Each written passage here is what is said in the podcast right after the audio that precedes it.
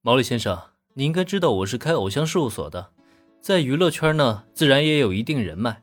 拿到这些签名照片，对我来说也不是什么特别难的事情。哦，原来是这样，真不愧是房东先生。呃，不过五个之中挑一个嘛，这还真是一个艰难的选择呀。呃呃，这个很漂亮，不，呃，这个也很好看啊。呃，这个我也很喜欢。呃，究竟选哪一个才好呢？关于签名照的问题，林给出的理由很充分，同时也让毛利小五郎非常认可。关于他组建乐队这件事情，毛利小五郎是知道的。既然人家混娱乐圈，弄到这些宝贝，自然也比普通人要简单多了。接下来等待毛利小五郎的就是选择时间了。将五张照片依次排开，这个糊涂侦探是皱着眉头逐一扫视，看看这张，再看看那张，总觉得每一张都无法舍弃。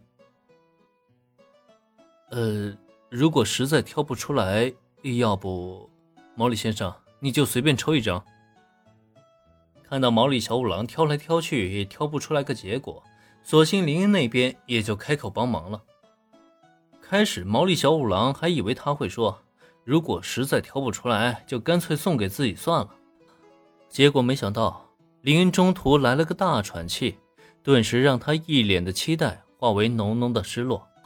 不过对此，毛利小五郎倒也没有抱怨什么，因为他也知道这些签名照片都非常珍贵，自己能得到一张就已经是非常幸运了，当即接受了林恩的建议。那就随便抽一张，听天由命吧。啊，哦，这张吗？哦，这张也很漂亮。决定了，我要将这张照片贴身保存。杨子小姐的签名照片，我要时刻留在自己身边。做出了最后抉择的毛利小五郎，在看清自己选好的照片以后，先是有一些失落，然后又很快的振奋了起来。毕竟每一张照片都是美美的，最终选上哪一张都不会亏。但是作为粉丝，有了偶像的签名照以后，好好收藏起来，这无可厚非。可结果倒好，毛利小五郎这家伙还挺能搞事情的，当即就将钱包掏了出来，想将照片放进钱包里，一直贴身保存。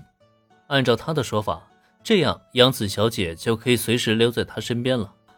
可他却没有想到。自己这一举动竟然被闻声走出厨房的女儿瞧了个正着。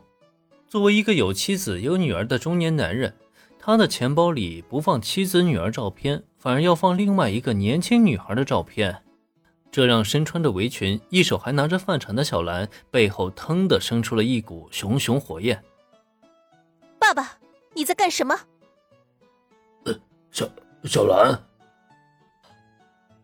小兰怒气十足的声音传入毛利小五郎耳中，让他猛然间打了个哆嗦，整个人是从兴奋瞬间化为了萎靡，颤颤巍巍的转过身去，随着女儿愤怒的表情映入瞳孔，接下来迎接他的将会是无法用文字描绘的惨烈一幕。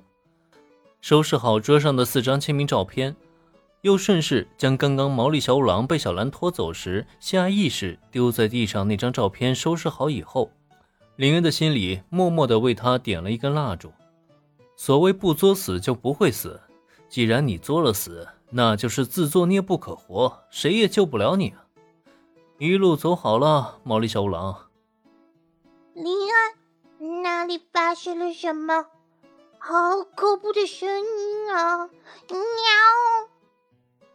此时，客厅里回响的是毛利小五郎一声声的惨叫，这让杨不禁护着瑟瑟发抖的两个弟弟，同时脸上也带着一抹畏惧，贴近林恩的身边。啊，没什么，对于那种事情呢，你们知道的越少越好，就当做没听见吧。对，我们什么都没听见，也什么都没有看见。一俯身。林英就将三只小猫抱进怀中，随即仰头看向客厅顶棚的挂灯，默默地摇了摇头。像这种时候呢，就不要给这三只小家伙留下小兰是大魔王的恐怖印象了，不然的话，即使是最活泼的小六，以后看到小兰也一定会浑身发抖的。现在呢，只能期望小兰那边啊能结束的更快一些。那么，大概过了五六分钟以后，房间里的惨叫声消失无踪了。随着房门被打开，小兰神清气爽地走了出来。尾随在他身后的，则是鼻青脸肿、几乎看不出原本相貌的毛利小五郎。我去，揍这么狠！看到这一幕，林恩都被吓了一大跳，自然就更不必说他怀中的三个小家伙了。小兰，小兰，你这大魔王的形象，果然还是深刻的印在这几个小家伙的心里了。本集播讲完毕，感谢收听，免费不易。您的评论与分享是我坚持下去的最大动力。